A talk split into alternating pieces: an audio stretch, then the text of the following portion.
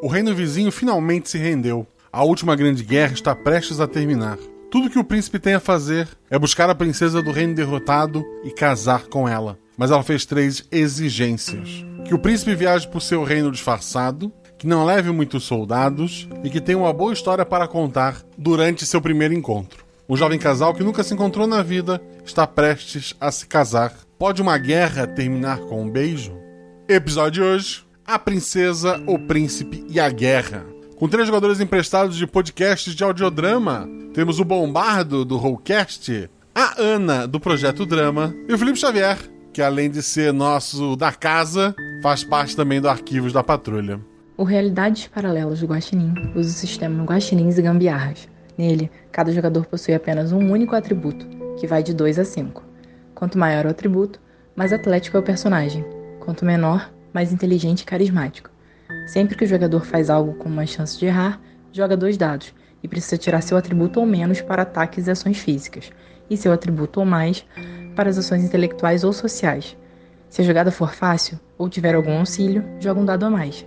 Se a jogada for difícil, rola-se um dado a menos. Eu sou Tabata Tomé e sou madrinha do RP Guacha porque o Verso me encanta. Não deixe de seguir nas redes sociais, arroba Marcelo Guaxinim, arroba RP Guacha, tanto no Twitter quanto no Instagram. Considere também nos apoiar no PicPay ou no Padrim. Mais informações no escudo mestre ao final do episódio e boa aventura.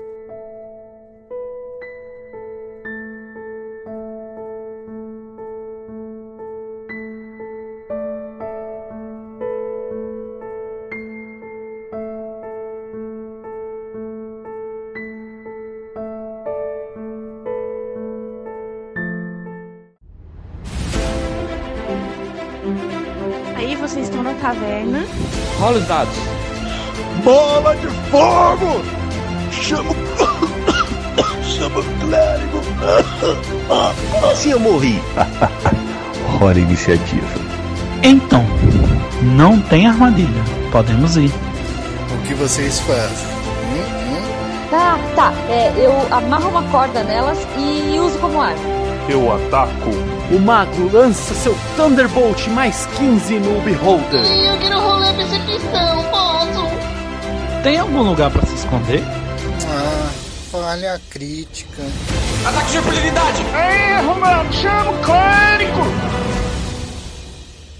RPG Realidades Paralelas do Guaxinim, sua aventura de bolso na forma de podcast, uma jornada completa a cada episódio.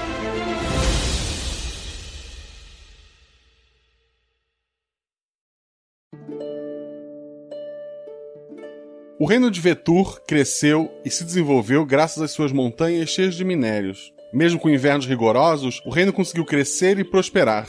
Uma prosperidade que não veio só de suas minas, mas do poder bélico que seus metais puderam criar. Ao longo de suas dinastias, o território de Vetur se expandiu, usando de diplomacia e, quando essa falhava, do sangue.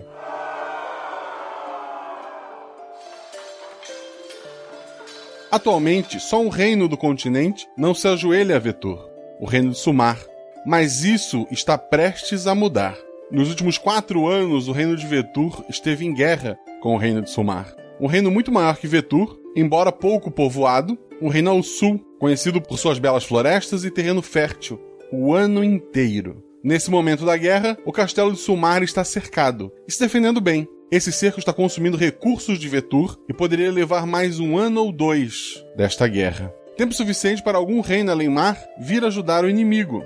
O rei de Vetur se chama Zaiton. E numa tentativa final de paz, enviou uma carta oferecendo seu único filho para casar com a princesa de Sumar. Assim, o sangue da família real do Sul não deixaria o trono. O rei Edaim respondeu que aceitaria se render se houvesse o casamento, mas que sua filha havia feito exigências. Que o príncipe fosse buscá-la pessoalmente, que viaje por Sumar a pé, disfarçado e com poucos guarda-costas. No máximo, duas pessoas. E que traga ao menos uma boa história para contar de sua viagem por Sumar.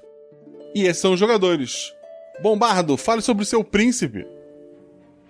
Olá, pessoas. Eu sou o príncipe Zaiton Fahir primeiro. Meu personagem tem por volta de 1,70m, cabelos curtos, pretos e como tem que viajar disfarçado, eu tô carregando um arco, não que eu saiba usá-lo, mas eu levo um e tô com uma roupa que tem um capuz. Eu posso colocar quando talvez as pessoas vão me reconhecer, eu coloco o capuz na cabeça para tentar passar despercebido.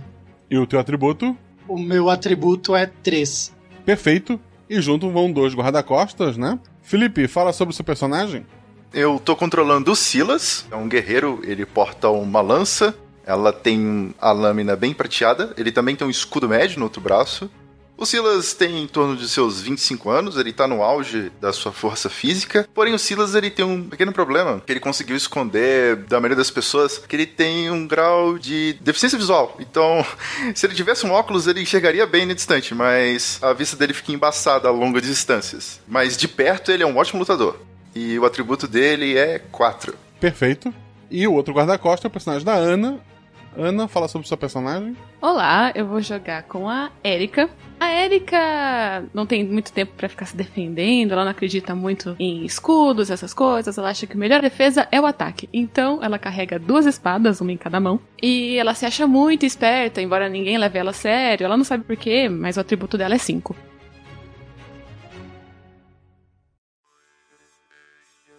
O príncipe, como é que tu recebeu a notícia dessa princesa em outro reino que tu vai ter que casar? O Fahir, ele é um príncipe um pouco boêmio, tá? Então a ideia de casar, a princípio, não agradou muito. Mas ele foi se acostumando ali com a ideia. Então eu, aos poucos, fui me adaptando e me preparei para a viagem, né? Me preparei e fui conhecer quem seriam as pessoas que teriam que ir comigo. Perfeito. O príncipe sempre viveu dentro dos muros do castelo. Tem uma vila dentro dos muros, né? Então ele pode conviver com o povo, um povo selecionado e protegido pelo castelo, um povo com dinheiro.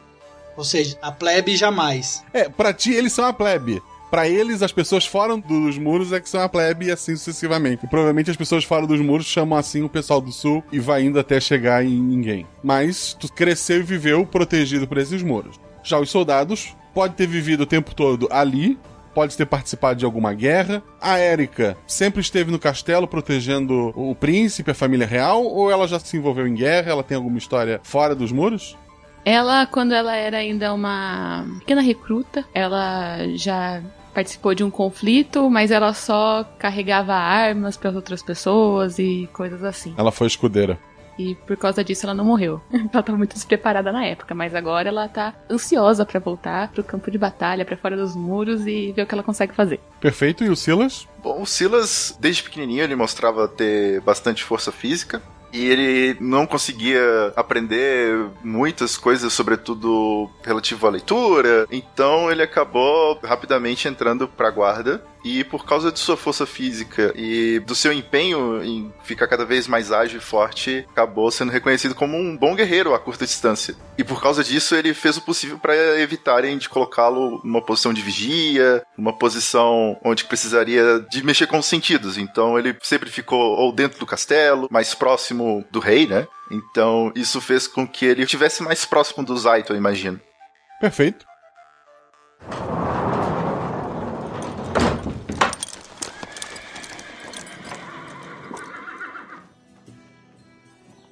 Vocês estão nos estábulos.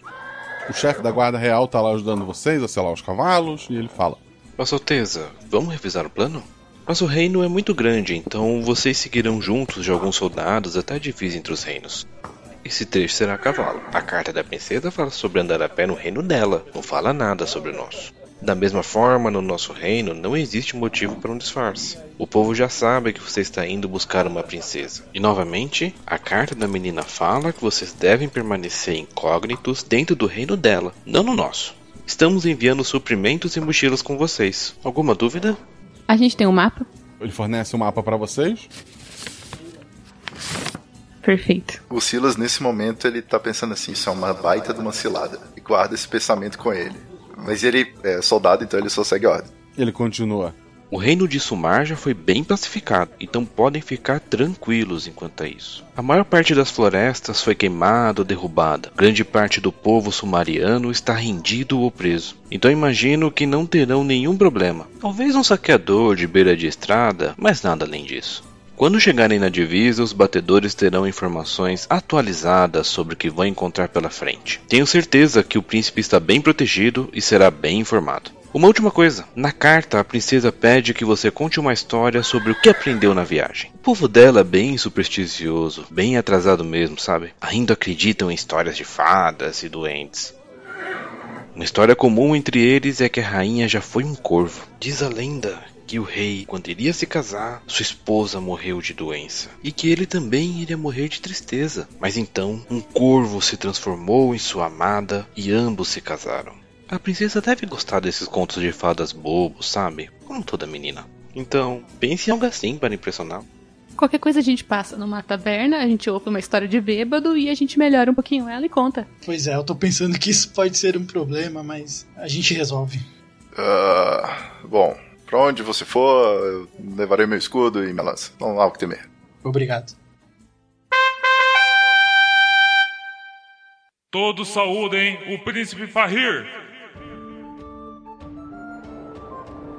Vocês começam a sair ali da cidade. A população, no geral, é bem gordinha. Ser bonito desta região é estar acima do peso. Então, mulheres grandes, homens grandes. Principalmente as mulheres estão na, na, beira da estrada usando seus melhores vestidos, com grandes decotes, dando tchau pro príncipe. Algumas parecem fingir que vão desmaiar, ou um choro de porque o príncipe está indo se casar mas a população ali tá ou para ver o príncipe ou para, sei lá, tentar seduzi-lo, algumas mulheres. Afastem-se, afastem-se, afastem-se. Não, não, não, não, não pode, tá prometido. Algumas pessoas, padeiros, oferecem pães, pessoas oferecem frutas, muita gente oferece presentes para que vocês comam durante a viagem. Pensando bem, aproxime-se, aproxime-se, por favor. Se tiver alguma carroça ali que a gente tá com ela ainda, eu vou colocando as coisas dentro e depois o príncipe escolhe o que, que ele quer ficar, o que ele não quer, fruta eu vou comendo. Eu vou acenando para todas as pessoas ali, vou retribuindo o gesto. Perfeito. Junto com vocês tem alguns soldados, né? Ô Guaxa, a relação do meu pai, o rei, com o reino no geral é boa. Não, tu volta e meia, tu tá por ali pelas tabernas, ou como príncipe, ou até disfarçado para não chamar tanta atenção, mas tu tá sempre por ali e ali dentro é tranquilo. Tá bom, beleza. Uma coisa a menos para me preocupar na hora de comer, então.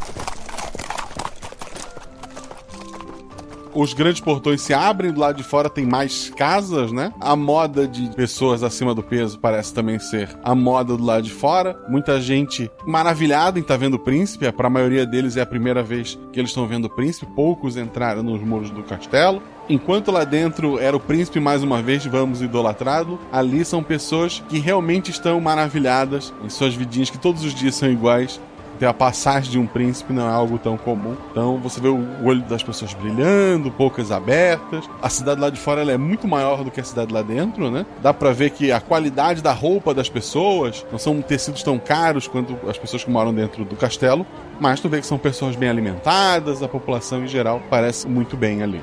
O nosso reino deve ter um estandarte, né? Dá para saber como é esse estandarte? Sim, uma picareta e uma espada cruzada. Do Minecraft, né? Exato, porque é mineração e porrada. O estandarte do Reino do Sul é um corvo. O povo do sul fica vivendo em árvore, sei lá que eles arrumam.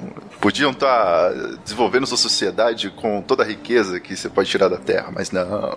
Vocês vão se afastando daquela cidade, vocês passam por grandes construções. Você sabe que essas construções são para armazenar alimentos que vêm de todo o continente, principalmente porque no inverno a neve cobre tudo, não consegue estar tá cultivando ali. Tem um contingente muito grande de soldados em torno dessas construções, mais do que até no castelo. Todos eles param e ficam em posição de sentido enquanto passa o príncipe, né, em sinal de respeito, mas há uma força grande militar ali protegendo muita e muita comida que vocês têm. A comida que a gente gente está levando agora é mais do que suficiente para a gente chegar, né? É mais que suficiente, sim. Tá, o senhor Zaiton. Pode me chamar de Fahir. Ah, ok, Farrir. Temos mais comida que o necessário para essa viagem. A Erika já tá tentando colocar toda a comida que ela conseguir carregar dentro de uma mochila, alguma coisa assim, pra ela levar e pra ter certeza que não vai faltar na viagem. É interessante que nunca faltou comida pra vocês, mesmo assim vocês são pessoas que gostam de guardar a comida e. Vai saber quantos dias são de viagem. Alguém perguntou? Vamos perguntar lá na fronteira. Bom, gente, o que diz nessa carta é para não chamarmos atenção, horas. O que três viajantes do norte estariam fazendo com quilos de comida? É uma bela observação. Podemos deixar um pouco para quem precisa. Vamos providenciar isso. Vou pedir para um dos guardas cuidar disso. A Erika tá com cara de trouxa agora, tirando umas frutas da bolsa. Tá bom.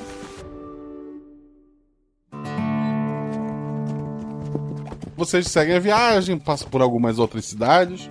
Toda cidade que vocês passam parece uma cidade próspera. Vocês não costumam ver pessoas nas ruas, pessoas bem vestidas, bem alimentadas, não em comparação ao pessoal que mora no castelo. Mas o, o reino parece ser realmente próspero. Já é noite, vocês chegam na fronteira, então provavelmente vocês passam a noite ali e seguem assim que amanhecer, né? Os soldados ajudam vocês a guardarem os cavalos, a vocês a descerem. Um homem sem um braço, um homem muito forte, muito alto, uma barba desgrenhada, assim, tem algumas cicatrizes no rosto. Ele olha para vocês e sorri. Ah, meu príncipe, seja bem-vindo. Eu sou o responsável pelo regimento aqui da fronteira. É, é uma honra recebê-lo. Quero que saibas que abri mão dos meus aposentos para que Vossa Alteza tenha uma noite mais agradável em sua passagem. Seria uma grande honra se aceitasse. Ah, muito obrigado. Eu fico muito agradecido. Qual o seu nome? Eu. Eu sou Eric, o sem braço. A seu dispor. Eric, eu agradeço o seu gesto, mas esta noite eu dormirei com os meus companheiros de viagem. Preciso estar próximo a eles. O seu gesto é muito nobre. O senhor é quem manda. Na verdade, o que eu gostaria de saber agora é o máximo de informações do terreno à frente. É isso que precisamos discutir. Depois beberemos um bom vinho e conversaremos mais. Mas é claro. Posso contar muitas histórias de Sumar. Além disso, nossos batedores devem retornar com notícias frescas sobre o caminho à frente. Ah, isso me tranquiliza bastante. Vocês têm um lugar aqui onde eu posso tomar um banho, descansar um pouco? Sim, sim. Ele te conduz. O príncipe vai tomar um banho, vai se arrumar. Os soldados vão fazer o quê? Deve ter ali algum lugar onde os guardas se divertem, tem um happy hour entre eles. Sim, tem um, uma taverna ali dentro. Eu olho pra Erika, tá com sede? Morrendo de sede. Vamos beber, vamos, vamos. Eu os acompanho enquanto o príncipe faz a sua higiene. Sim, sim, vai ser só uma passada rápida.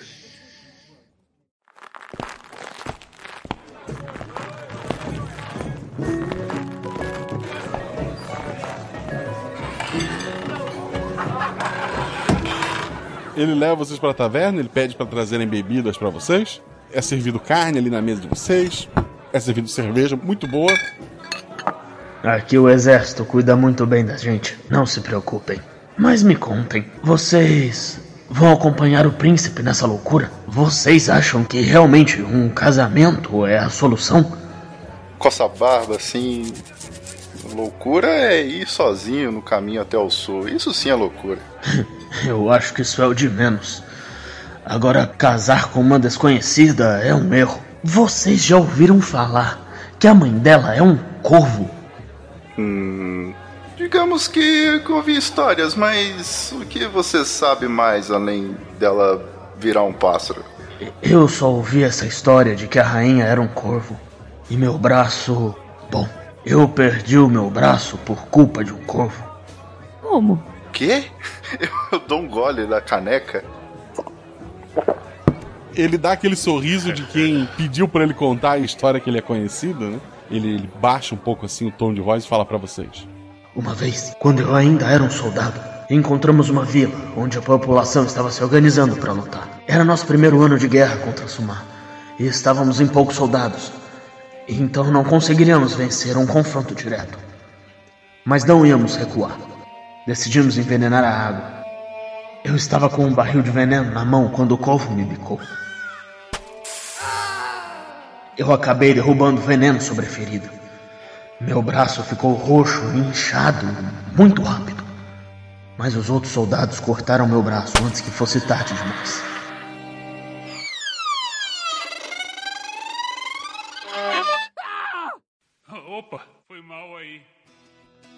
Eu tô com o olho arregalado olhando pro Eric e eu digo, mas isso não quer dizer que o corvo era a rainha?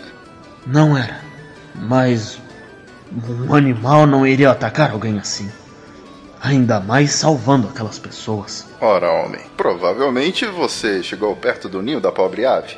É, tenho certeza que havia um jeito de você talvez perceber um ninho ali por perto, mas com o desespero de estar perdendo o seu braço, você resolveu que não ia verificar, não é mesmo?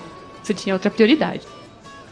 Vocês notam que ele fechou a cara para vocês. Ele tava muito feliz em contar a história dele. Aquele sorriso largo que recebeu vocês foi embora. Eu dou mais um gole assim na bebida.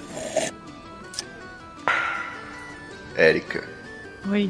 eu tô achando que esse povo do sul vai aceitar qualquer história maluca que o príncipe contar, hein? A gente pode até pegar essa história, falar que o corvo tá com um viajante no meio do caminho. A gente dá um jeito. Hum, sei não. Agora parando pra pensar. E se acontecer mesmo dessa princesa virar corvo? Aí a nossa rainha vai ser um passarinho também.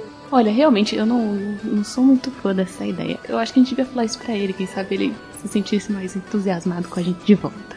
Ah, eu. Eu vou resolver algumas coisas. Aproveitem a bebida. E ele sai da mesa. Tchau! Até mais, Sr. Eric. Cuidado com os pássaros. Até depois. O príncipe vai se banhar, vai se arrumar e depois vai lá encontrar com ele. Ele vai fazer o quê? É, depois que eu me banhar, eu vou voltar pra encontrar o pessoal, Pra tentar estreitar a amizade ao longo do caminho ali com eles. Não ganhar a confiança deles, porque afinal eles servem o reino, mas pra mostrar que vou ficar próximo a eles, enfim, estreitar laços. Perfeito. Tu vê que eles estão sentados numa mesa, sozinhos, né? Tem uma cadeira vazia. Eles estão lá bebendo e conversando. Tu vai sentar com eles, né? Pra beber também. Eu vou me aproximar. Então, posso me juntar a vocês? Tá levanta e puxa uma cadeira pra ele. Claro, Alteza. Quer dizer, Farri, por favor. Até o final você acostuma. Faça um sinal pra alguém me servir um vinho aqui, vou beber o que eles estão bebendo também. E então, o que andaram fazendo? É, escutamos uma história um tanto quanto peculiar do Eric. História? Que tipo de história? Afinal, precisamos de muitas histórias. É, a- agora acabei de lembrar. Eu fui prometido pra uma princesa, mas eu ao menos sei o nome dela. que coisa. Não me recordo agora. Vocês lembram o nome da princesa? Nunca foi dito. Agora que o senhor mencionou, Alteza, quer dizer, Farri, eu não faço ideia. Eu acho que a gente pode perguntar pra alguém depois, quando a gente tiver ter passado a fronteira. Com certeza todo mundo deve saber o nome dela lá. Talvez até mesmo o Eric saiba. Ele está aqui na fronteira e deve ter o máximo de informações do outro lado. Eu não falaria com o Eric agora, não. Esperaria um pouco. Eu conto pro Farri a história que o Eric contou e a reação que eu tive. Quando ele termina de contar, né? Fascinante, mas que história! Mas é claro que ele não gostou da reação de vocês. Onde estavam com a cabeça? Deveriam ter acreditado no homem, pelo menos fingido. Falei, Silas, que a gente tinha que ter acreditado no homem. Desculpe. Esse tipo de história pode nos ajudar. Ah, eu- história de mulher que vira corvo, faz o favor. Silas, estamos indo até um reino onde essa é a essência deles. Esse tipo de história pode nos ajudar. Lembre-se, eu terei que contar uma história pra princesa e eu não faço ideia do que eu vou falar pra ela. Bom, essa, como a Erika mesmo disse, parece ser uma história das boas. Talvez, mas pelo que você falou, se a mãe dela já contou essa história pra ela do ponto de vista da própria mãe, entendeu o que eu quis dizer? Ah, quando os homens iam envenenar o rio, eu fui lá e biquei. Eu acho que se eu contar essa história, a gente corre um sério risco. É, realmente. Tô com uma sobrancelha só levantada pra frente do príncipe e tomo mais um gole de cerveja. Rola um dado, Silas. Seis.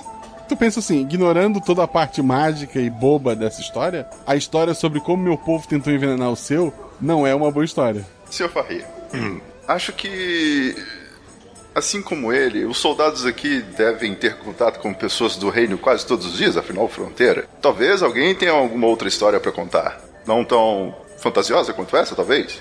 Mas eu prometo não tecer comentários.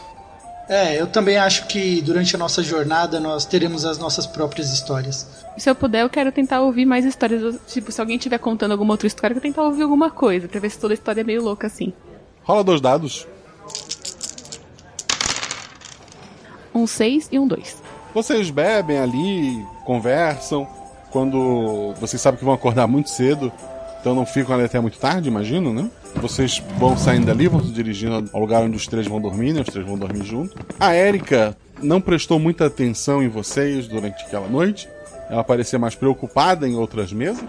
Tu ouviu algumas histórias de soldados que afirmam que lutar dentro da floresta é lutar em desvantagem, que sempre que a batalha ia para dentro da floresta, ela era perdida, que os soldados sempre preferiam enfrentar o oponente em campos abertos. Fala-se muito em fogo, em florestas, em florestas que foram derrubadas. As pessoas ali que lutaram em Sumar temem a floresta.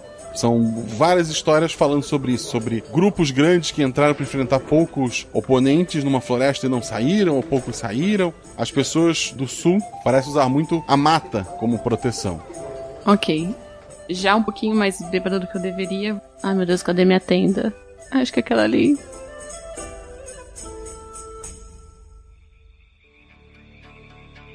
Os três acabam dormindo na mesma tenda, né? Passa-se a noite ali. Logo pela manhã cedo, vocês são acordados, né? Antes do sol nascer. O Eric chega até vocês. Senhor Príncipe, soldados, creio que esteja na hora de vocês. Bom dia.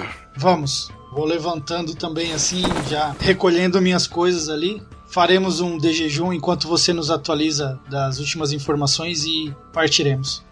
Certo. Ele acompanha vocês? Nossos batedores não encontraram ninguém na estrada principal. Ela já existia antes da guerra, mas foi ampliada à medida que nossas tropas avançaram. Eu presumo que eles sabem da nossa jornada. Vamos receber para dar algum tipo de suporte ou não? Existem soldados nossos vigiando-os em alguns pontos. As cidades mais próximas foram destruídas ou tomadas por nosso exército. Podem ficar tranquilos. Perfeito. Inclusive, temos uma grande cidade em operação no meio do percurso, onde vão poder dormir em um lugar protegido e quente durante a sua viagem. Ok. Por isso, é importante que comecem sua caminhada agora, para chegarem antes do anoitecer neste posto avançado. A viagem até o castelo de Sumar leva dois dias. Então, a única noite em que precisarão dormir será numa cama quente. Os batedores avisaram que o príncipe faria uma visita. A carta da princesa falava que vocês deveriam ir disfarçados. Mas acreditamos que ela se referia apenas ao povo de Sumar. Outra coisa, eu poderia mandar soldados para acompanhá-los à distância. Assim ficariam ainda mais seguros. Ah, não acho uma boa ideia. A carta foi bem específica quando dizia que apenas três deveriam viajar. Eu e mais duas pessoas. Então acho melhor não arriscar. Claro, o senhor é quem manda. Eu confio minha vida a este homem e esta mulher. Eu olho fixamente para um durante alguns segundos, depois viro o olhar para o outro e volto a olhar para o Eric. Momento de glória da Erika. Ela tá muito feliz agora de tá tendo tanta responsabilidade. O Silas sorri, mas uma gota de suor frio desceu-se da testa dele. Hum, dois dias de viagem. O primeiro dia chegamos nessa cidade. As informações são essas. Alguma pergunta? Dormir num local protegido eu acho que é a nossa melhor opção. Isso. No nosso acampamento, estamos cercando o castelo de Sumar neste momento. Por mim, tá tudo bem. Nessa cidade alguém vai receber a gente? No meio do caminho? Sim, sim. Teremos soldados para receber vocês. Perfeito. Muito bem, então, nesse momento eu tô trocando a minha roupa, que era uma roupa de soldado real. Eu peguei uma roupa de cor bege, bem neutra. Eu tô com a minha lança ainda, com a ponta de prata. E o escudo deve ter um emblema, né? Então eu peguei um escudo menor, sem emblema real, para não chamar atenção. Perfeito. Vou fazer parecido também. Vou com vestes, como eu tinha falado no começo, simples, com um capuz para de repente alguém mais observador eu cobrir a cabeça.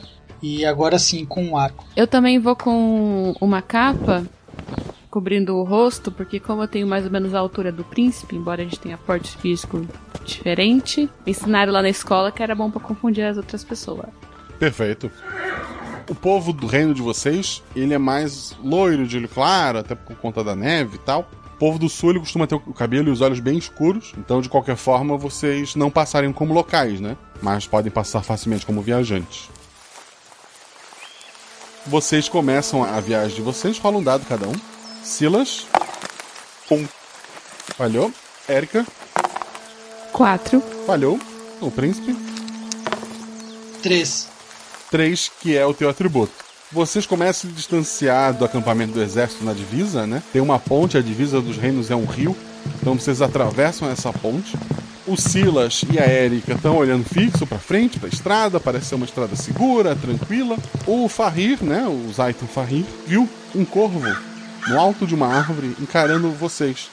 Parecia analisar o que vocês estavam fazendo. Ele olhou fixamente para cada um de vocês, depois ficou olhando para o acampamento para ver se alguma coisa acontecia. Então ele foi embora.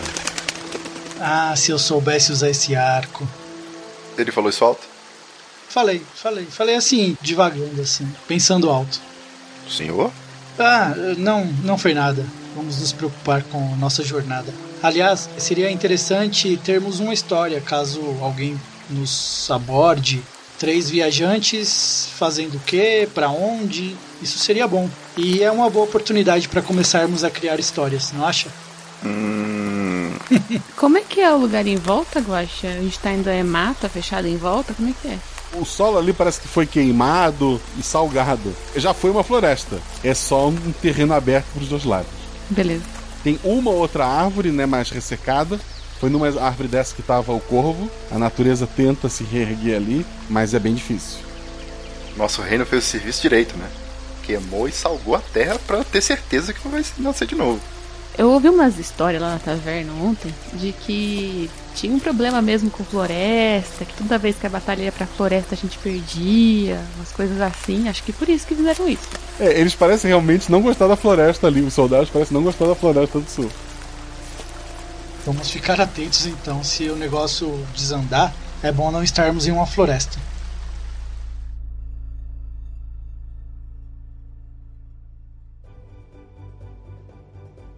Alteza, ah, eu nunca vou acostumar com isso. Farri, e se por acaso você fosse um bardo à procura de histórias para suas canções? Perdão, seus poemas? Eu não sei de suas capacidades musicais. É, pode ser. É, é bom, eu vou deixar a desejar, né?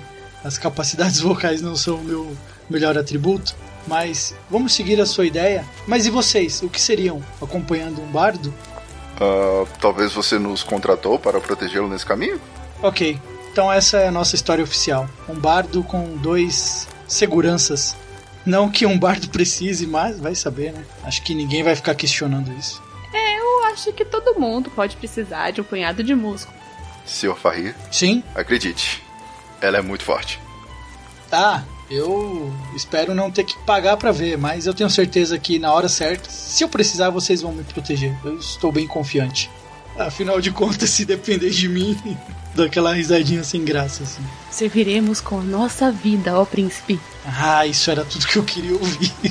Eu reluto, sim, sim, com a nossa vida. Vocês vão seguindo viagem. Ainda não é meio-dia, mas o sol está quase no, no alto do céu. É uma área que o sol não foi salgado, embora as árvores foram derrubadas. Tem alguns arbustos voltando a crescer, tem algumas pequenas árvores. E o rio, provavelmente um dos braços daquele rio que vocês cruzaram, passa por ali. E na beirada desse rio tem uma menina de uns 7, 8 anos. Ela tá desesperada, ela parece gritar. Will, Will, sai daí, Will. Eu aperto os olhos tentando enxergar daqui, mas eu não consigo. Aí eu tô indo na direção dela para ver o que que tá acontecendo. Eu, eles estão andando, eu tô atrás deles. Então eu paro e fico olhando, tipo, onde que ele vai? É, príncipe, a gente deve ajudar essa menina? Eu viro para trás, pelo contrário. Isso pode ser uma armadilha. É, eu acho que devemos manter o foco, é, fugir de distrações. Mas por outro lado, alguém deve estar se afogando. Ah, droga. Vamos, fiquem atentos. Vamos ver se essa garota precisa de ajuda. Vamos. A gente vai em direção à menina, Guaxa. Ei, ei, garota, o que está acontecendo? Ah, viajantes, viajantes. Que bom. Meu irmão apostou com os duendes. e perdeu. E agora ele é um peixe. Eu não tô conseguindo pescá-lo. Vocês sabem pescar meu irmão? Ela mostra a linha com o anzol, né? Ela tava tentando jogar, mas ela não tá fazendo muito direito. Ela oferece para vocês. Por favor, salvem meu irmão. O Silas levantou o dedo, ele ia falar alguma coisa, mas ele colheu o dedo de novo, colocou a mão na boca, ele só andou pra trás. A gente vai pegar o seu irmão e você vai fazer o que com ele depois? Eu levo ele pra casa e minha mãe vai resolver. Mas eu preciso pegá-lo logo. Érica, alguma ideia? A gente pode tentar pegar esse peixe usando a minha mochila. Vou virar assim, esvaziar a mochila. Dá pra usá-la de rede. Guaxa, enquanto a Erika vai tentar ajudar, eu quero muito ver se essa menina tá mentindo. O rio não é muito profundo, tem peixes ali, você consegue ver alguns peixes de um lado pro outro por ali. A menina, ela é bem magra, bem maltrapilha, né? É provavelmente a pessoa mais magra que vocês já viram na vida de vocês. A Erika na mochila tinha comida, né? Isso, eu vou tirar minha capa pra colocar comida em cima da minha capa e usar a mochila de rede. A menina, por um momento, ela, ela esqueceu completamente o que ela tava fazendo. Ela ficou olhando fixamente o que tava fazendo, até que ela volta a ajudar ali o, o príncipe. Silas, rola dois dados. 4 e 3. Sendo 4 é atributo, tu sabe que ela tá mentindo, não parece acreditar que o irmão dela virou um peixe, embora, já que tu tirou um acerto crítico, uma informação a mais, ela não parece mal intencionada pra cima de vocês. Ela parece realmente que quer que o príncipe pegue o peixe. O Farri, se for pescar, rola dois dados. 5 e 2. Pescar, eu acredito que seja uma ação mental, né? No caso, ele passaria das duas formas, né? Ele tem um acerto sim.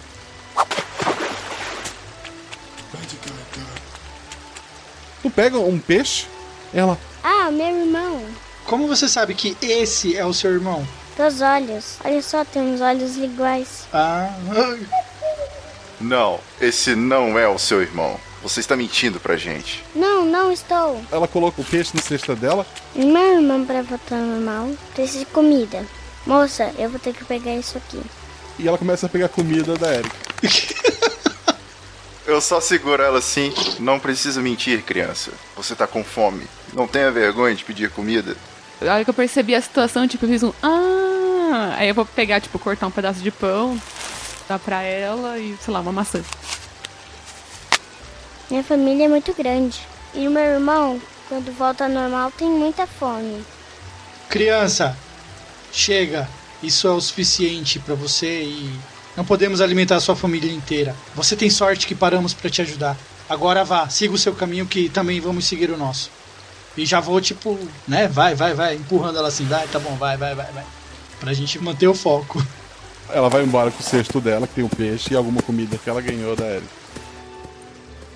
Silas, ainda bem que você percebeu, quase fomos enganados. Enfim, esse reino maluco, eu sinceramente não sei se devo acreditar nessas histórias. Corvos, peixes, o que vai aparecer em seguida. Eu, eu realmente acho que eles utilizam dessas lendas para reduzir a dor da vida. É muito mais fácil justificar as coisas com histórias bobas. É, isso faz sentido. Você pode estar certo. Vamos tentar manter o foco. Aí eu dou uma cutucada assim na Erika. Imagina a tristeza que vai ser essa princesa. O legal é que a gente esqueceu de perguntar, né? O nome da princesa pro, pro Eric. Mas beleza. Mantém um tom de mistério, é mais interessante. Claro, claro. O bom do termo minha princesa é que ele se encaixa em várias situações. Minha princesa.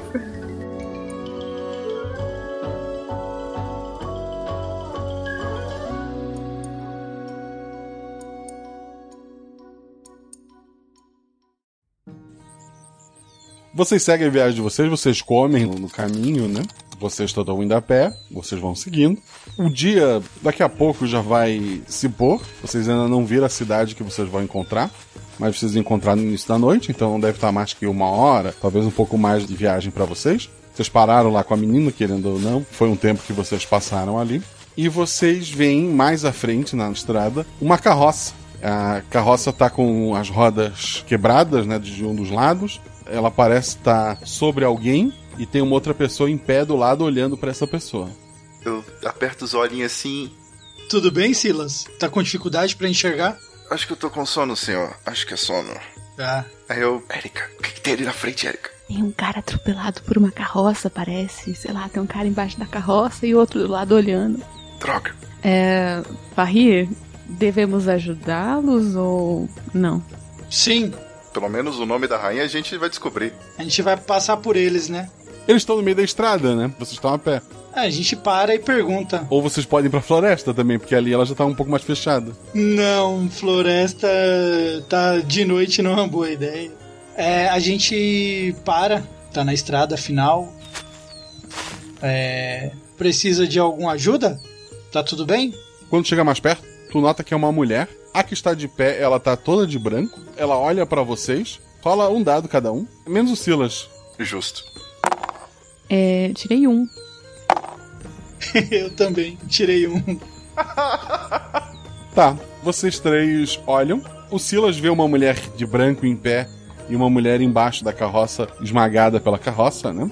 A Érica e o Farrir veem que a mulher de pé olhando pra mulher no chão são a mesma pessoa. Eita! Silas, vamos seguir em frente. Sim, senhor. Mas antes de irmos, é, senhora, é, desculpe esse momento inoportuno, mas a senhora poderia dizer, por acaso, ahn, para onde fica o Reino do Sul? Ah, Não, Silas, Silas. Estamos à procura da. Como é o nome mesmo da princesa? Eu não me lembro. Você poderia me ajudar? Ela então fala: Por favor, eu preciso descansar. Enterrem meu corpo. Senhora, eu não tô entendendo. Silas, pelo amor de Deus! Senhora, eu. Eu sinto muito, eu não posso ajudá-la com o corpo, mas. eh, a senhora não saberia realmente o, o nome da princesa? Pelos deuses todos, Silas! A gente tá um pouquinho pra frente. Tá, vocês dois já passaram e deixaram o Silas, é isso?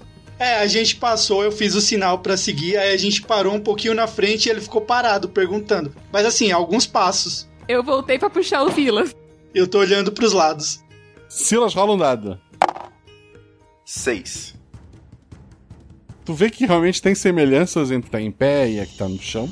Nota que a carroça, ela tá colocada de uma maneira ali que ela não tá bem esmagando a pessoa de baixo, mas é, tu não é pego de surpresa quando a, a carroça levanta, ela não parecia ser tão pesada, e debaixo da carroça, além da morta que se levanta, duas pessoas com espadas saem dali e os quatro vão pra cima de ti te atacar. Rola dois dados. Ah, eu tô com minha lança. Eu tô na minha área. Na hora que eu percebo que vai ser o ataque, eu engato a minha lança e vou fazer um movimento de arco pra acertar os quatro de uma vez, beleza? Dois dados. Seis e três. um acerto. Tu mantém eles afastados ali. Tu acaba dando um pulo pra trás. Tu vê que o mesmo a mulher de branco, ela tira uma adaga que ela tinha na cintura. Eu grito: "Corre!" Érica, tu tá vendo quatro pessoas atacarem um amigo de vocês. É, antes dele falar corre, eu já corri pra cima do que tá mais perto de mim, assim, pra botar pro chão. É a mulher de branco. Vou jogar ela no chão. Dois dados. 4 e 3. Dois acertos. Eu bati com o cabo da espada na cabeça dela, pra ela cair no chão.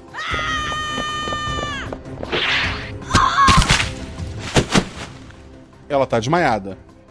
Farrir, É, eu saco meu arco e eu fico mirando, tentando, mas eles estão na frente. Se eu atirar, pode acertar os meus amigos. Aí eu fico naquela sem saber o que fazer direito.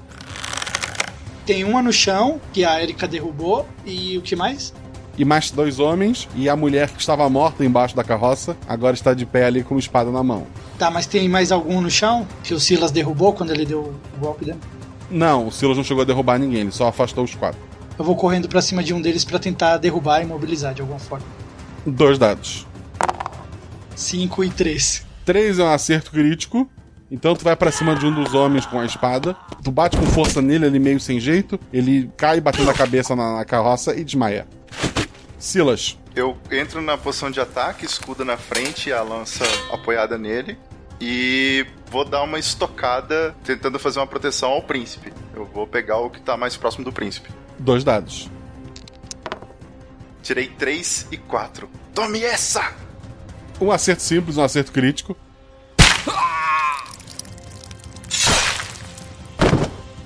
Uma estocada é um ataque mortal. Tu acerta em cheio com a lança no coração do homem que ainda estava de pé. E ele cai sangrando assim com os olhos arregalados para ti.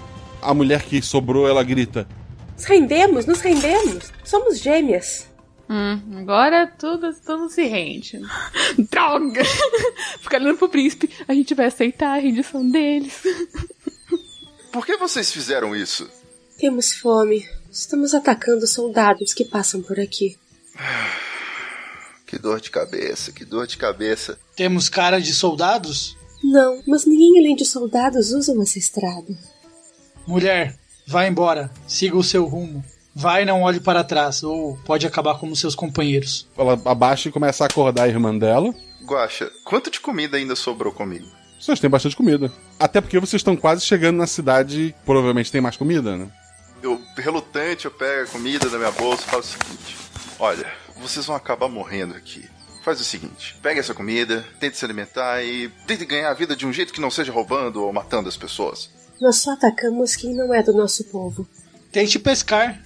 Vai tentar pescar, é uma ótima atividade. Já experimentou? Ela acorda a irmã, as duas ajudam ali a acordar o outro homem.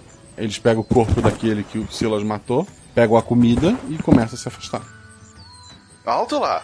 Antes, vocês me devem uma resposta. Qual o nome da princesa? Ravena. Espero que Ravena consiga ter um reino mais justo para que vocês possam ter comida. Nós já tivemos um reino justo com comida farta, mas então veio a guerra. É, ok. Muito obrigado pela informação. Eu dou uma olhada pro Silas e, tipo, é, é o nosso reino subjugando deles.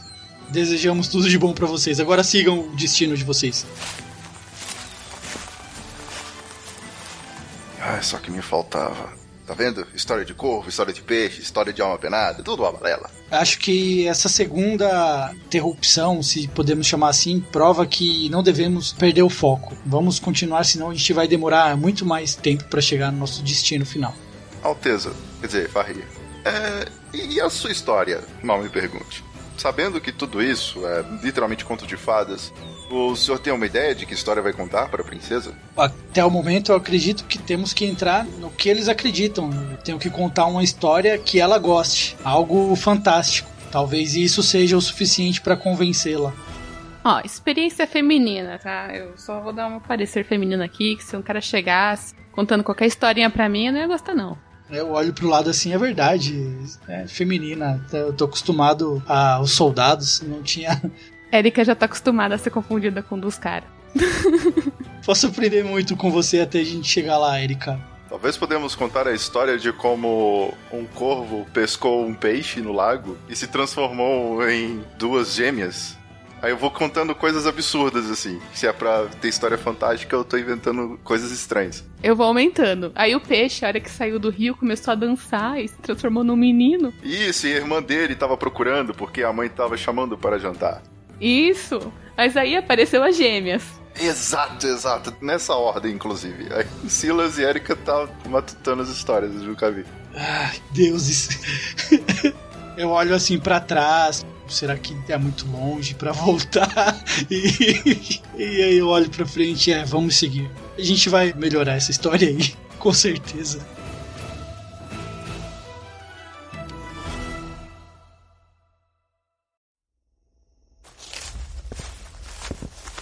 Logo a noite cai, mas vocês veem a fumaça e algumas tochas que marcam uma cidade mais à frente. Vocês se aproximam dela. Tem soldados nos portões. Rola um dado Silas, dois dados os outros. 5 e 4.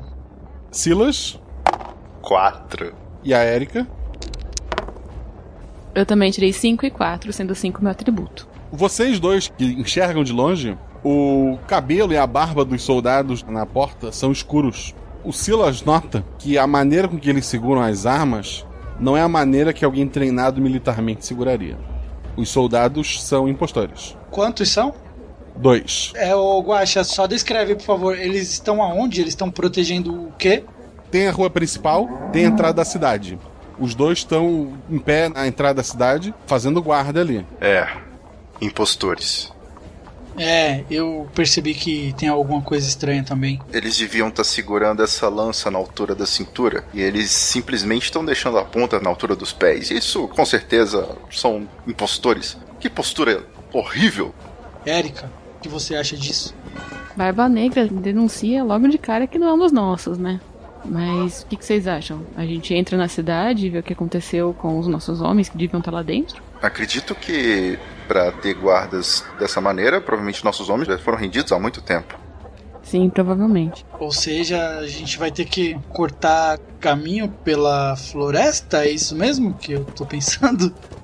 À noite, né? À noite, exato. Se eles estão passando por guardas do nosso reino, vão tentar nos extorquir, provavelmente, nos levarmos como prisioneiros, nos enganar e levar tudo que temos. Se formos para a floresta, é só uma floresta. Não, não é só uma floresta. Não tem nada de sobrenatural aqui, meu povo. Pode não ter sobrenatural, mas eles têm clara vantagem na floresta, disse o pessoal lá da taberna. Bom, é, Alteza, ah, Farrir, a escolha é sua. O que o senhor decidir, eu vou seguir. Militarmente falando, o que você acha melhor fazer? Passo a bola. Cortar a garganta dos dois com a minha lança. Érica? Ah, uh -uh. não se eu fazer isso com minha espada primeiro. você pega o da esquerda, eu pego o da direita. Feito. Que seja, faremos isso então.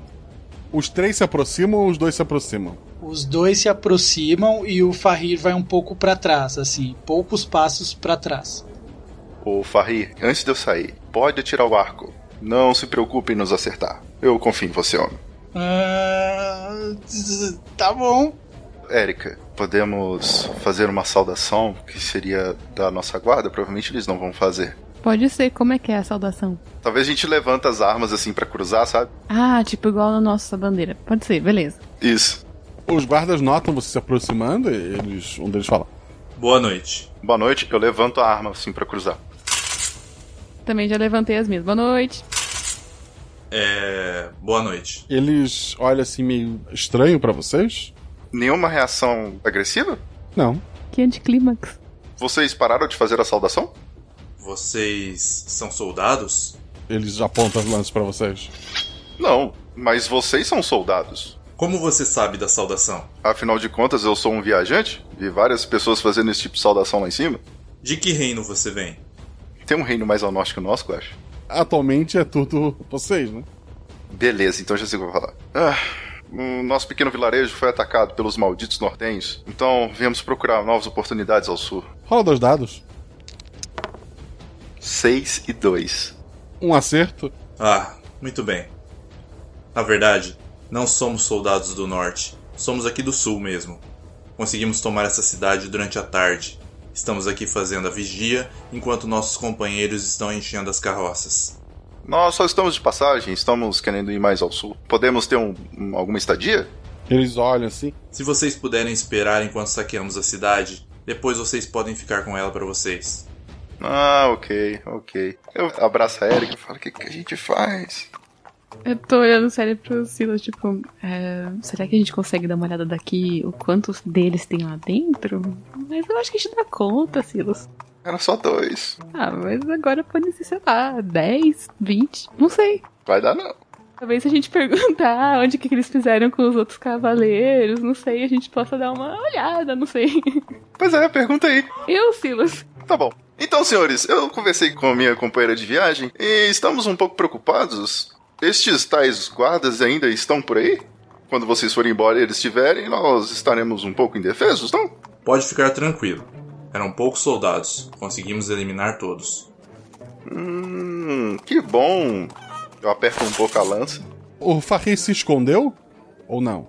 Não, eu tô um pouquinho mais para trás deles assim, pessoal. Sabe, chutando pedrinha no chão assim.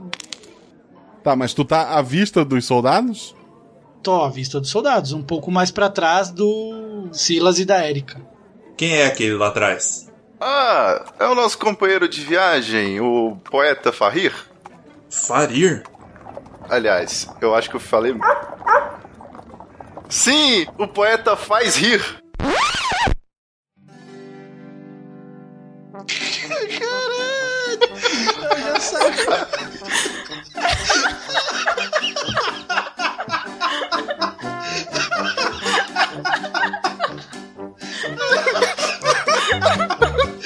Desculpa, cara. Meu Deus. Ai, não. Rola dois dados, vai. Ufa! Quatro e cinco.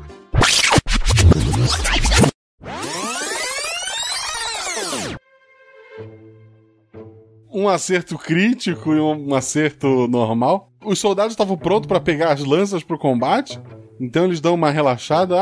Ah, Um humorista. Isso é bom. Há muito tempo que não temos motivos para sorrir. Sim, sim, é a piada que ele escolheu pra fazer piada com a realeza do norte. Certo, certo. Chame ele. Vamos entrar. Temos comida lá dentro. Faz rir, por favor. Estamos precisando de seus dotes humorísticos. Ah, sim. é, Vamos, vamos. Eu estou bem animado. Um pouco cansado, mas bem animado. Eu mal posso esperar pelo que vai acontecer. Um dos soldados permanece ali na entrada, o outro leva vocês. A cidade, assim, tem duas carroças preenchidas, uma com minerais e armas, a outra com comida. As pessoas que estão carregando as coisas das casas são mulheres, crianças, homens que parecem não ter porte de, de soldado. Existem alguns entre eles mais fortes, com armas e tal, olhando em volta, carregando alguns corpos dos soldados do reino de vocês. Mas parece que para essa parte de limpeza da cidade, de pegar os recursos, trouxeram a família. O guarda que tá com vocês. Pessoal, olha que sorte. Encontramos um bobo, um humorista para animar a gente. Ele vai contar algumas histórias enquanto comemos alguma coisa. Vê que as pessoas param de, de carregar, começam a sentar ali em volta. Tá todo mundo olhando pro Farrir. Eu dou aquela olhada pro Silas. tipo. Eu tô tipo, sabe quando você tá largando a gola que você tá sem ar? E aí eu vou encaminhando assim.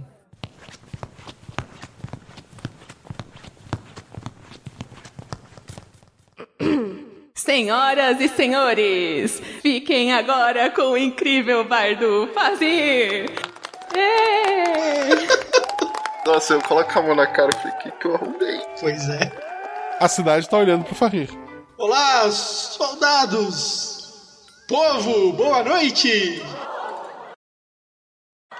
Boa noite! Eu espero, né? É. E então, estão a fim de ouvir umas boas histórias e dar umas boas risadas? Sim, por favor. Eu viro pra essa pessoa aqui que falou sim. Você, você sabe o que a vaca disse para o boi? Não. Te amo!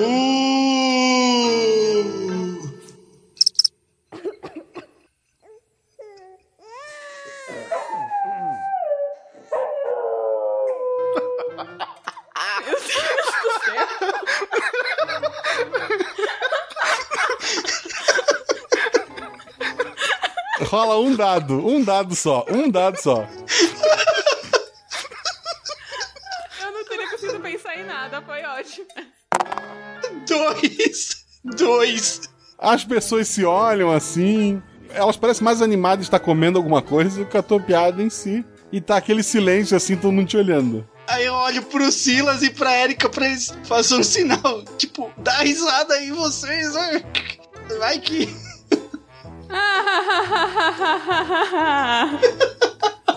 Eu começo a bater palma meio desritimado. Ei! Aí só fica eu batendo palma no fundo, sabe? Muito engraçado. Uhul. Eu vou chegar perto do Farri, assim, do palco. Quando ele chega perto, eu falo: Eu não tenho mais nada. Ah, nada. Tira sarro do seu pai. Vai por mim, vai dar certo. Tá bom, eu vou tentar. Então, pessoal, vocês querem a cabeça do rei gordo ou não querem? Então é isso! Nós vamos juntos destronar aquela. aquela. aquela rolha de poço! É. Ai, não, faz Rola um dado. Cinco. Não era pra ser show de humor, né? Mas eu gostei dele.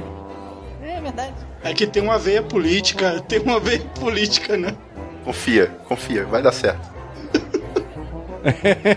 Muito obrigado por acompanharem o show do Portinhola dos Fundos. Aí eu faço uma reverência.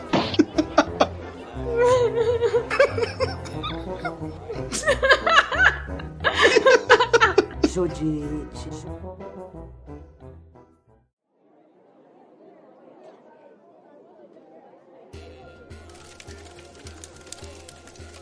O pessoal ali se diverte, eles não consideram vocês mais um problema, os que estavam preocupados já dão uma relaxada. Eu vou chegar do lado do Silas e falar: quando a gente voltar, serão cinco chibatadas. Eu não vou esquecer disso. Perdão, meu senhor, mas eu, eu não podia atualizá-lo. Foi totalmente o erro meu. Nossos guardas todos foram mortos. Tudo bem, agora sim eu estava fazendo uma piada. Não vai ter chibatada, não. Foi quase tão ruim quanto a da vaca. O Silas agora tá realmente em dúvida se ele falou a verdade ou não. Uma das crianças traz pedaços de pão e bebida pra vocês. O pessoal ali tá comendo, tá levando algumas coisas pra carroça. O que, que vocês vão fazer? Se a princesa nos mandou aqui de maneira discreta, provavelmente ela queria que a gente chegasse vivo lá. Se viéssemos armados como soldados e senhor como príncipe, teríamos morrido logo no começo. Começa a acreditar que a princesa talvez realmente tenha interesse em casar com o senhor. Eu espero presentes de vocês dois. Casamento, tanana. vai ter festa. tanana. Tá, então seguimos com o plano. Passamos a noite aqui, continuamos o caminho até a cidade e provavelmente seremos emboscados por diversos outros tipos de pessoas. Pelo menos essa vai ser uma ótima história, concorda comigo? Contanto que você não me jogue os lobos de novo, é uma boa ideia. Justo. Da próxima vez, a Erika toma a frente da conversa. Eu? Vai ser uma ótima. Ou o senhor mesmo. Eu acho que a Erika conduzir também não vai ser uma boa ideia. Tá tudo bem. Olha, não vou ficar ofendida porque você é você. Às vezes eu falo porque eu sou eu, exatamente. Vamos descansar, mas ficar atentos. Vamos descansar utilizando turnos. Eu pego o primeiro turno. Antes de qualquer coisa, quando eles estão com a carroça pronta, o guarda que falou com vocês na entrada, ele vem até vocês e fala: Temos uma vila escondida na floresta. Estamos levando as coisas pra lá. Vocês querem ir com a gente? Dei uma olhada pro Fazrir. É. Vocês estão indo agora, agora, agora? Agora sim. Não, eu acho que vamos ficar por aqui mesmo. Mas mesmo assim, obrigado pelo convite. Que direção fica a vila? Ele aponta uma matrilhazinha que as carroças estão pegando. Em direção à floresta, vocês vão seguir até a cachoeira. Não fica muito depois. Perfeito. Se mudarmos de ideia, nós iremos até lá, mas ficaremos por aqui mesmo. Existe um boato de rendição. Parece que algo está para acontecer. Mas enquanto a guerra existir, estaremos preparados. Resistir. Para resistir. Isso mesmo. Perfeito. Perdemos muita gente. Perdemos nosso povo, nossas vilas, nossas árvores. E o momento em que nos deixam com nada é a hora de partir com tudo. Só balanço a cabeça, assim, mostrando apoio para ele e não falo mais nada, não.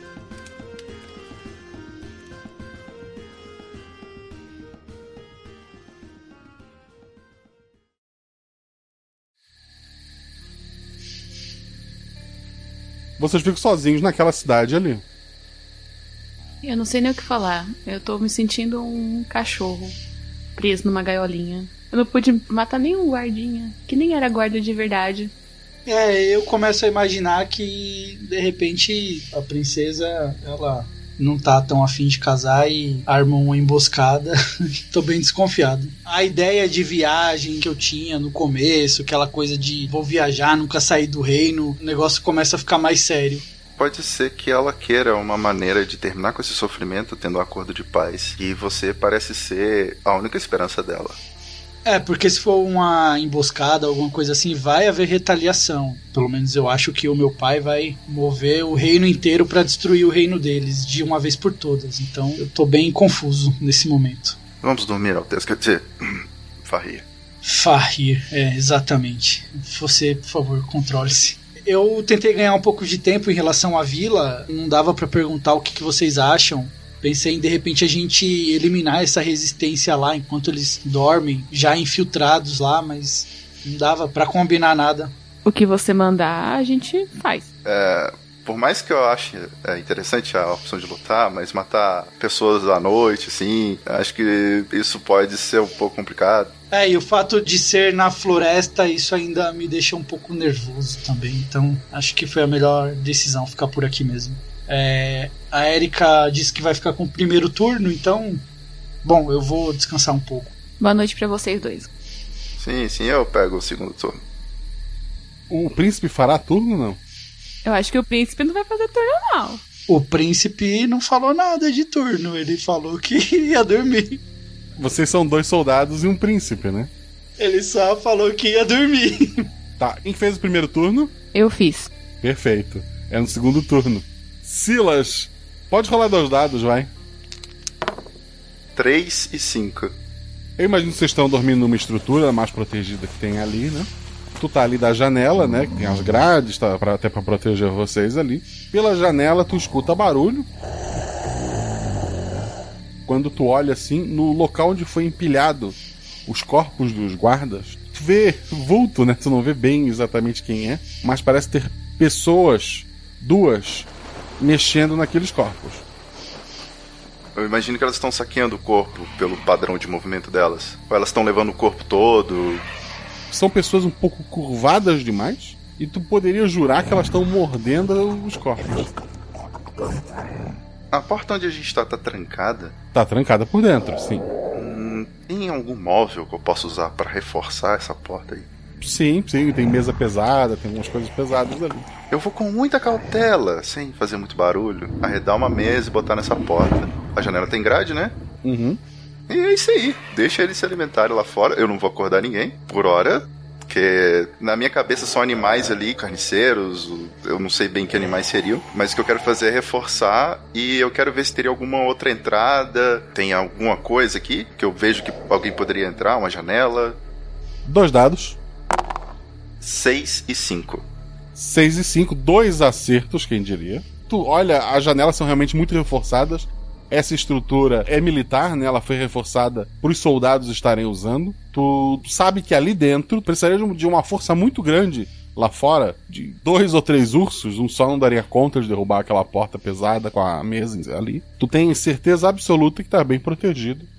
Mas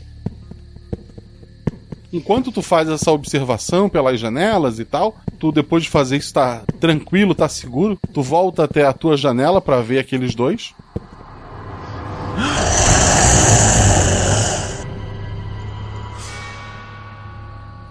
Um deles está bem perto do vidro, assim. A respiração dele chega a embaçar o vidro. De perto, assim, tu nota. Parece um homem, mas ele tem os olhos cinza, assim como se os olhos já estivessem cegos. A boca dele está completamente suja de sangue. E a movimentação dele é quase de um bicho, assim. Ele lembra muito zumbis e ghouls que tu ouvia em histórias de horror quando tu era criança. Mas ele logo vai embora. Ok. E o sol nascendo, seus amigos acordam felizes, prontos, tem comida ali. E vocês veem o Silas na janela, assim, olhando pro horizonte, assim, meio vidrado. Catatônico, né? Dia, Silas, já comeu? É, eu já vou levantando. Silas, correu tudo bem aí? Eu já mando a real. Tem alguns bichos muito estranhos lá fora, gente. Hã? Como assim? Tipo o quê? Consegue nos dizer mais detalhes como eles são? O que, que você viu? Você está petrificado.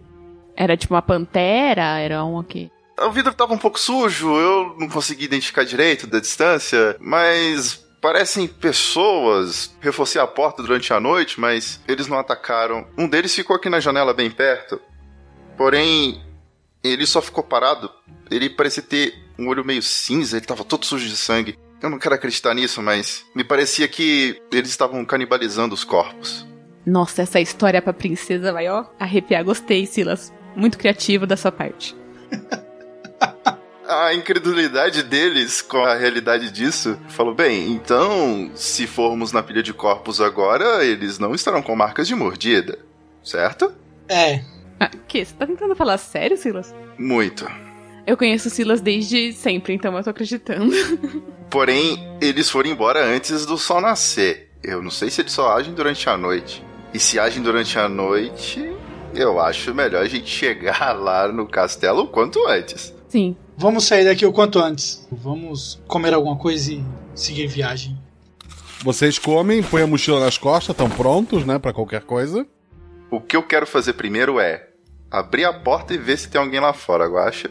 Vou ficar lá da janela olhando assim, esticando o pescoço, tentando ver se eu consigo enxergar alguma coisa.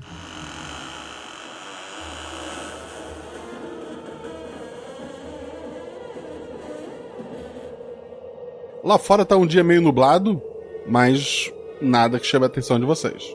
Então eu vou pra pilha de corpos e eu vejo as mordidas. Mordida assim de arrancar pedaços de bochechas, braços e de algumas pernas. A maioria dos olhos foram arrancadas. Hum, isso com certeza não são mordidas de animais selvagens, eu imagino. Que eu já devo ter visto.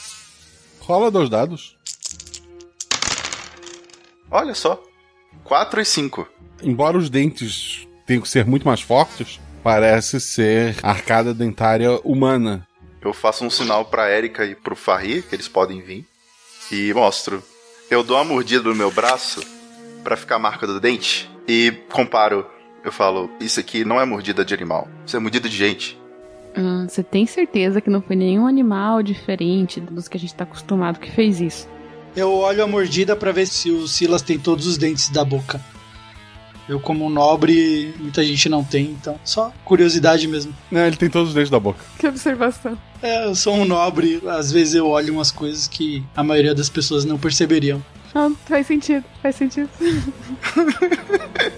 Mas olha, apesar de ser mordida de gente, mordida de gente não arranca um pedaço assim não. Esse bicho parece ser mais forte que o normal. Eu acho que a gente pode apertar o passo. Enquanto ele tá falando, eu dou aquela olhada assim ao redor para ver se tem alguma movimentação estranha, algum barulho. E aí eu só concordo. É, precisamos sair daqui logo. Vamos embora. Esse lugar já tá macabro demais.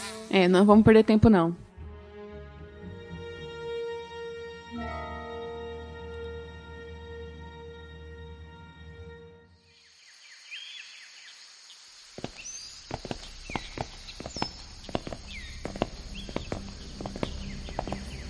Vocês então seguem a viagem pela estrada, né? Agora mais apreensivos e preocupados do que no primeiro dia. O céu tá bem nublado, assim. A, floresta por aí por perto também voltou a ser queimada. Tem alguns pontos que ela foi salgada. Parece que a guerra aí já é mais recente do que na parte mais de trás. Vocês vão seguindo por essa estrada. Param por um momento só para almoçar, quando dá fome, para comer alguma coisa durante o meio da tarde. Mas a viagem de vocês, ela segue normal, embora com aquele clima de que algo pudesse acontecer a qualquer momento, até que vocês veem um castelo, um belo castelo grande. Ele está cercado por várias barracas de guerra. Deste castelo está saindo fumaça. Ok, acho que isso é uma coisa muito errada que tá acontecendo. A gente deve correr até lá? Pelo menos nas barracas, né? Ver se são de fato soldados. A gente vai se aproximar e dar uma geral nas barracas. Vocês se aproximam com pressa, veem soldados. A aparência deles é de soldados do reino de vocês, a maneira que eles estão segurando as armas. Um deles dá um passo à frente. Alto lá, quem vem? Bom, quando a gente tem certeza que são dos nossos, eu baixo o capuz assim. Zaiton Farrir primeiro. E os meus amigos. O que houve aqui? Ah, senhor, estamos num momento de conflito. Mas por favor, se aproxime. Vou fazer o que ele falou e a gente vai se aproximando. O comandante Almi conseguiu se aproveitar de uma brecha pelos esgotos e enviou alguns soldados para o castelo inimigo. Creio que essa fumaça é do combate. Logo tudo deve se resolver. Seu, não era para ter um acordo de paz? Pois é, eu acho que as coisas meio que desandaram por aqui. Estão muito distante do reino, não sei. Isso coloca a vida da princesa em risco? Venham, venham. Ele pede para vocês entrarem entre as barracas de guerra, né? Eles levam vocês até uma, uma grande. Lá tá o general Almir, que é o responsável pela guerra ali. Ele, quando vê o príncipe, ele abre a boca assim, abre um sorriso bem escuro, os dentes dele são bem escuros. Ah, o príncipe chegou na hora certa. Acho que te livrei de uma boa aqui. O que houve aqui, general? Encontramos uma movimentação estranha por uma passagem que desconhecíamos. Ela ligava os esgotos a uma floresta próxima. Achei que a família real estivesse fugindo por ali, então enviei nossos melhores soldados. Nesse momento eles devem estar tomando castelo. Passa a mão na cabeça assim. O que levou você a achar que a família real estaria fugindo? Vimos pessoas entrando e saindo do castelo por ali. Você. Mas veja bem, senhora. Você faz ideia de como é a princesa? Hum, agora que você falou, eu não faço ideia de como é a princesa. Então você não precisa me agradecer. Beba alguma coisa que logo isso vai se resolver. Permita-me perguntar, por acaso ela tem um olho um pouco acinzentado? Não sei. Eu também nunca a vi. Então, por que o senhor comentou de como ela é? Pois é. O príncipe veio para se casar com uma pessoa que ele nem sabe quem é. Ela pode ser qualquer coisa. Eu vou chegar no cantinho ali com o Fahir pra perguntar: Você quer que a gente faça alguma coisa, tipo, agora? Não, por enquanto não. Ok. Senhor General, e como é que ficou o acordo de paz entre os dois reinos? Ah, então. O acordo de paz ocorreria se o príncipe se casasse com a princesa. Eu imaginei que se eu conseguisse subjugar a família real antes disso, teríamos um acordo mais vantajoso. E o nosso querido príncipe teria um casamento muito melhor. Você já ouviu falar em trégua? Não era o momento de fazer isso? Príncipe, pense comigo. Você está vendo aquele quadro ali? O que tem o quadro? É a minha esposa. Mas a filha é muito parecida com ela. Imagina o senhor que ela está solteira e que ela escuta o pai. Se você não precisa mais se casar com a princesa e sabendo que seu pai até hoje não nos deu outros príncipes, você ainda precisa se casar para continuar a linhagem, não? Nem eu sou burra assim. E eu ficaria muito feliz se se casasse com minha filha, a filha do general que venceu a guerra. Pensem como todos ficaríamos felizes. Deixa eu calar a boca dele. Só um sinal, um dedo que levantar, uma piscadinha. Vou me sentar numa cadeira próxima assim, percebo a movimentação da Erika e só aceno com a cabeça pra ela. Ai, finalmente. Eu vou bater um. Nossa, um maior murro que eu consegui na cara desse cara, desmaiar ele na porrada. Dois dados. Três e um. Dois acertos. Pode escrever o teu morto, vai nocautear ele. Eu vi que ele sentou, assim, era que eu fiz a cena, não precisou nem de um segundo de espera, eu já só virei assim com a minha mão em cheio na cara dele. Ele caiu no chão, desacordado, totalmente desacordado. E eu tô tipo. Ai, ai finalmente. Não aguentava mais. Que conveniente. Ele tava de olho no poder. Eu procuro uma corda pra amarrá-lo, pra não fazer besteira. É isso que eu ia falar, amarrem-no e procure o que estava abaixo dele, enfim. E vamos pedir para que cuidem deste homem. Eu pensarei no que fazer com ele depois. Senhor, e quanto ao ataque? Pois é, a gente vai ter que entrar. Vamos até lá, sem perder mais tempo. Ainda pode ter uma chance da família real estar tá viva lá dentro. Assim que vocês estão ali amarrando o general, entra um soldado. Ele tá conduzindo um homem, um homem muito magro, usando uma roupa muito maior que ele deveria estar usando. Ele fala: Senhor, o que aconteceu aqui? Quem é você? Ah, Vossa Alteza. Eu me chamo João. Sou apenas um soldado raso. Este homem saiu dos portões do castelo. Ele afirma que a princesa estará pronta para receber o senhor. Eu olho pros dois, assim, pro Silas e pra Erika. Acho que essa é a nossa deixa. Sim, um cessar-fogo e casamento. Eu abro um sorriso. Vamos, então, homem, leve-nos. Não vamos perder tempo. Sim, senhor, mas o que eu faço com o general? Este você mantém amarrado e pode amordaçar também. Eu pensarei no que fazer com ele depois. Você está no comando. Eu sempre quis dizer isso para alguém.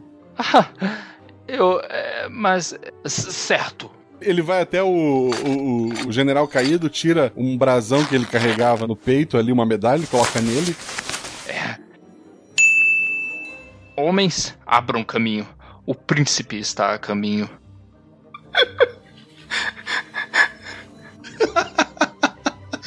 De mensageiro a general em 5 segundos, né? Foi meteórica carreira no exército dele. Isso que é subir na vida. Vou bater no braço do João. Parabéns.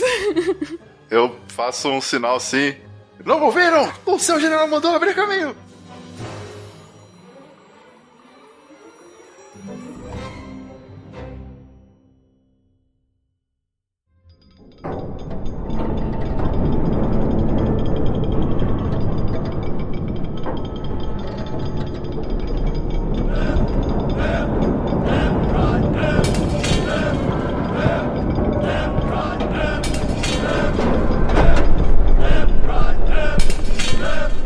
Soldados estão todos lado a lado ali fazendo um caminho para vocês até a entrada do castelo. A ponte levadiça agora foi baixada. Enquanto a gente tá andando, eu me toco que eu não tenho uma história. Mas vamos lá. Vocês atravessam a ponte levadiça. Do outro lado tem algumas casas, como no reino de vocês.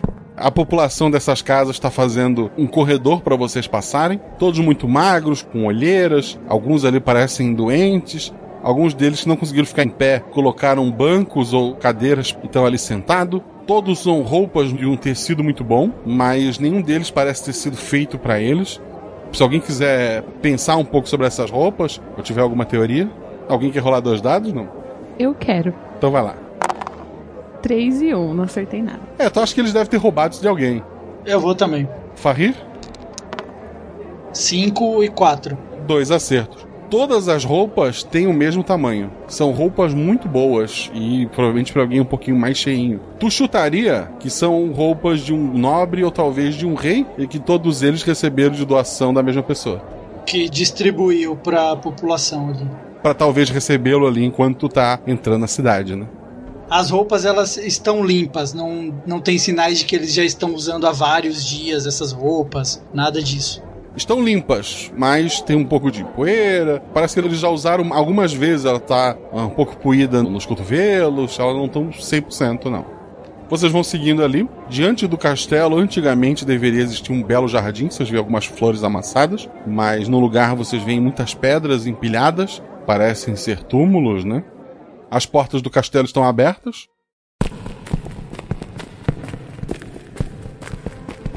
Vocês entram por ele. Não há soldados ali. Vocês atravessam o salão de entrada do castelo até chegar na sala que seria a sala do trono. Na sala do trono tem sete soldados de vocês. Eles estão caídos no chão, mortos, parecem ferimentos por espada. O trono do rei e da rainha estão vazios. Tem um trono ao lado desses tronos. Tem uma mulher muito bonita, cabelo escuro, olho escuro. Ela parece ter 19, 20 anos no máximo. Ela está usando um vestido branco. Ela, ao ver vocês, ela levanta e diz: Meu príncipe, Ajoelhei, porque é princesa. seja bem-vindo. Obrigado. É, pode me explicar o que aconteceu aqui, princesa? Os teus soldados parecem ter ignorado o nosso pedido de paz e invadiram meu castelo. É, eu devo dizer que foi um ato isolado. Nosso acordo se mantém. E eu vim buscá-la para cumprirmos o nosso trato e finalmente colocar um fim nessa guerra. Fico muito feliz em ouvir isso. Ela dá o braço para você. Então vamos? Ai, eu tô com medo. Vamos, vamos.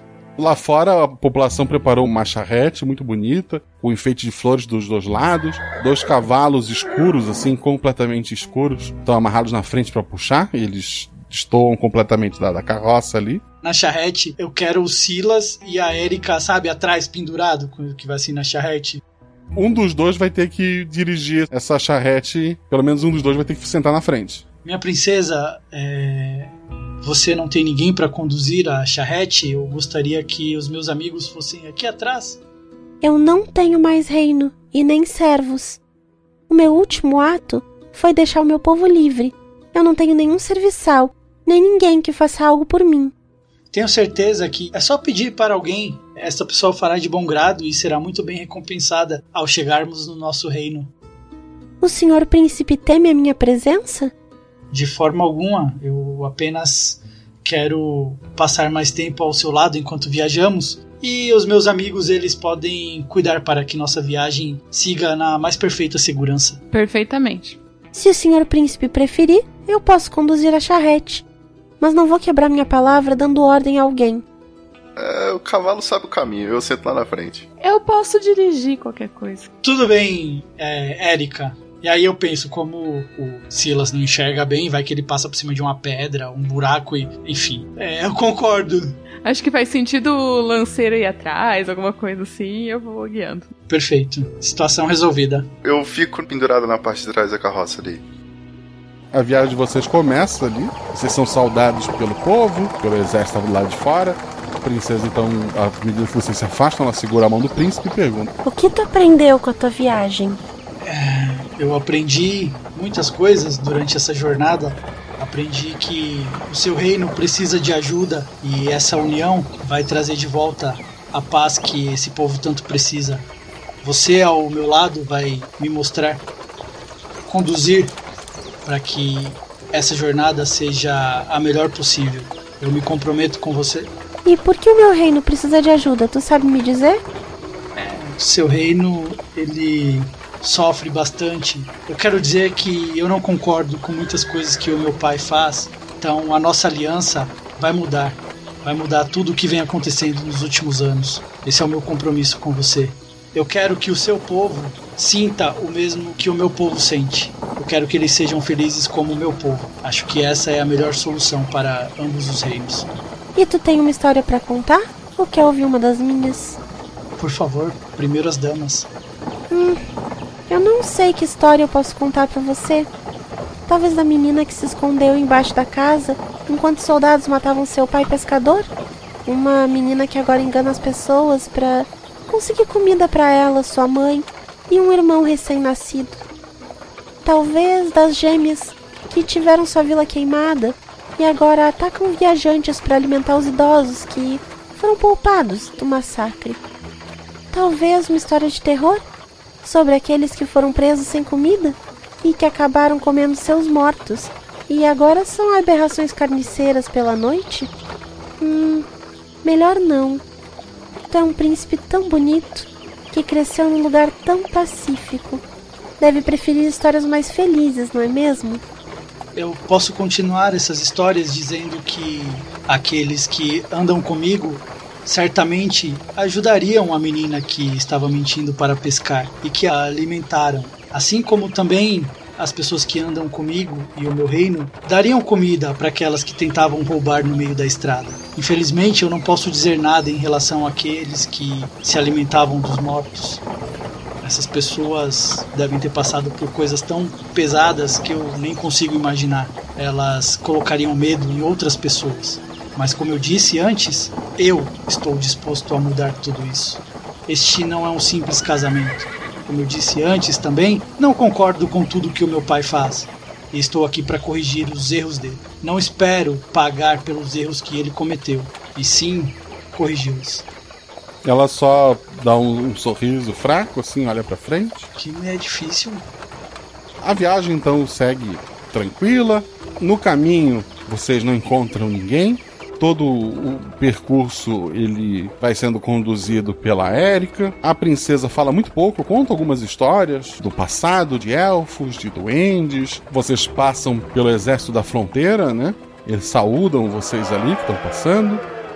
Vocês seguem pelas cidades de vocês, passam por aquelas grandes construções de comida, onde mais comida é trazida de outros lugares. Vocês notam que um pouco da comida, de alguns grãos, alguma coisa de alguns daqueles celeiros gigantescos, está sendo tirado e jogado fora, porque ficou tempo demais ali, provavelmente. Vocês passam pelas cidades, passam pelos portões do muro, a população recebe vocês, as mulheres olham com uma mistura de curiosidade, inveja daquela princesa que chega. Todos chegam à conclusão que ela é muito magra para ser uma princesa, mas tu chega até o rei, o rei a cumprimenta, a rainha cumprimenta, ela é então levada para um aposento para ela se arrumar, para ela se preparar. E o Ló já tem o pessoal pronto para conduzir o príncipe para vestir a melhor roupa para ter logo esse casamento. Alguém vai fazer alguma coisa? Ô, Érica e Alteza, aquela vila que ficou para trás, as pessoas todas estão lá na floresta. E, verdade seja dita, se o nosso reino anexar aquele povo, não sei se eles ainda vão receber. E a gente tem bastante comida sobrando aqui. Vocês não acham que seria interessante como uma ação desse casamento, talvez? De boa fé, mostrar uma boa vontade. É, levar um pouco de alimento para aquele povo. Afinal de contas, a gente passou por um silo que estava sendo descartado, né, Gotti? Sim. E comida de sobra também. aqui. Eu acho que talvez se a gente deixar um pouco com eles, essa possa ser uma boa história, senhor. Sim, darei o comando. Pode deixar. Eu já vou dando norte a essa ideia aí. Se ele autorizou, eu tô indo lá já adiantar as coisas. Se quiser, eu posso até guiar o pessoal até a trilha.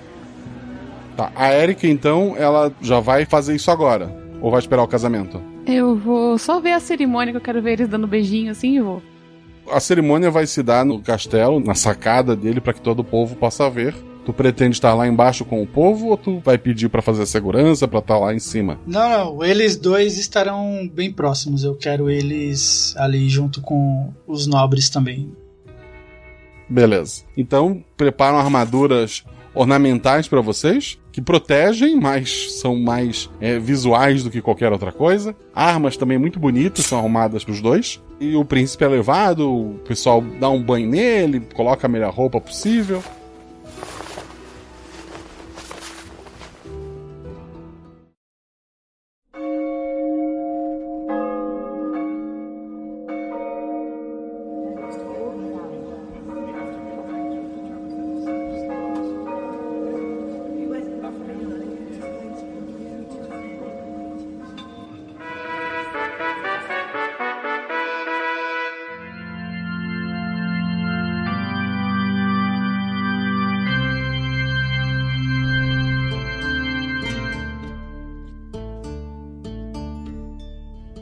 Vocês são conduzidos então até a sacada né, do castelo. Ela é bem grande. Lá tem as principais famílias nobres, tem os seus representantes ali. Lá embaixo está todo o povo. As portas do castelo foram abertas.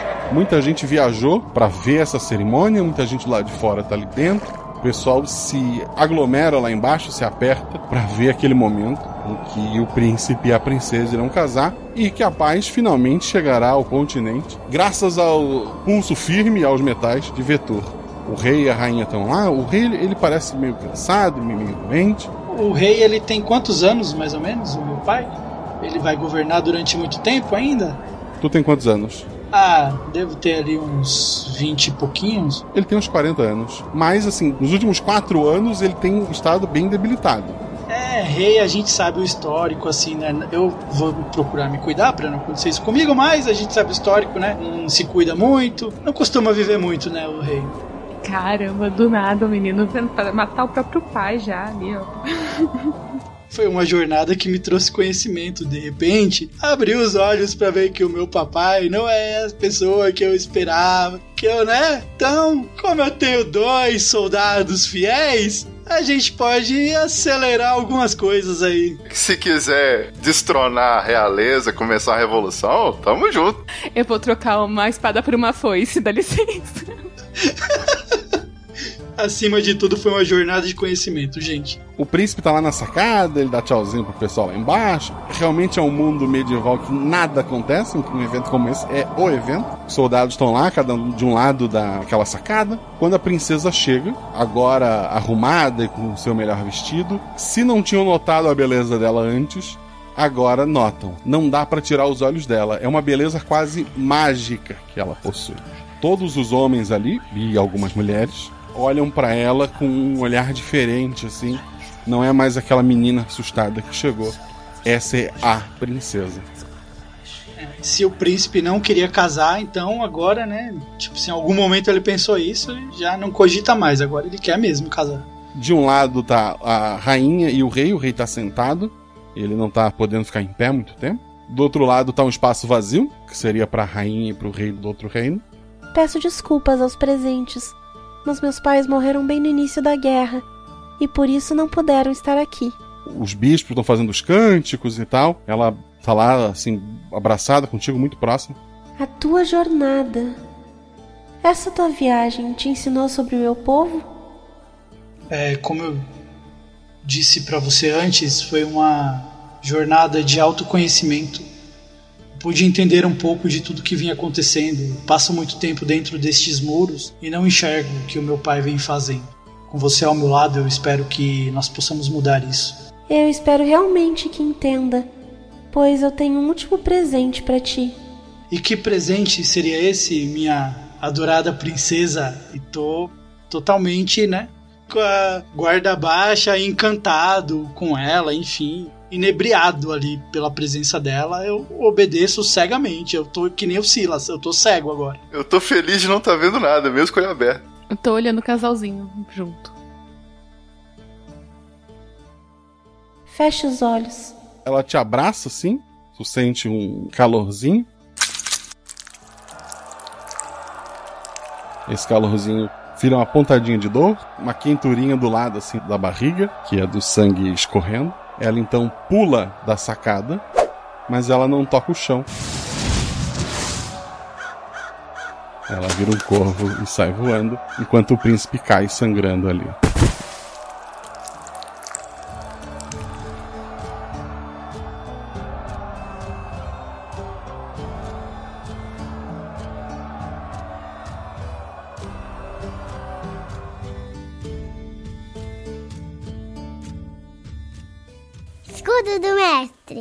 E chegamos a mais o escudo do mestre, que é a estrutura de papelão, a madeira, que o mestre usa para esconder suas rolagens de dados e suas anotações. Mas aqui, aqui antigamente eu baixava essa estrutura e falava tudo sobre a aventura. Só que agora, às quintas-feiras que não tem episódio, ou seja, na próxima quinta-feira, por exemplo, teremos um episódio do Guacha Verso. O que é o Guacha Verso? É o nosso podcast de leitura de comentários. Então tem alguma dúvida, tem alguma teoria? Vai lá no post, deixa nos comentários, que no próximo Guaxaverso eu vou responder suas teorias, eu vou ler seu comentário.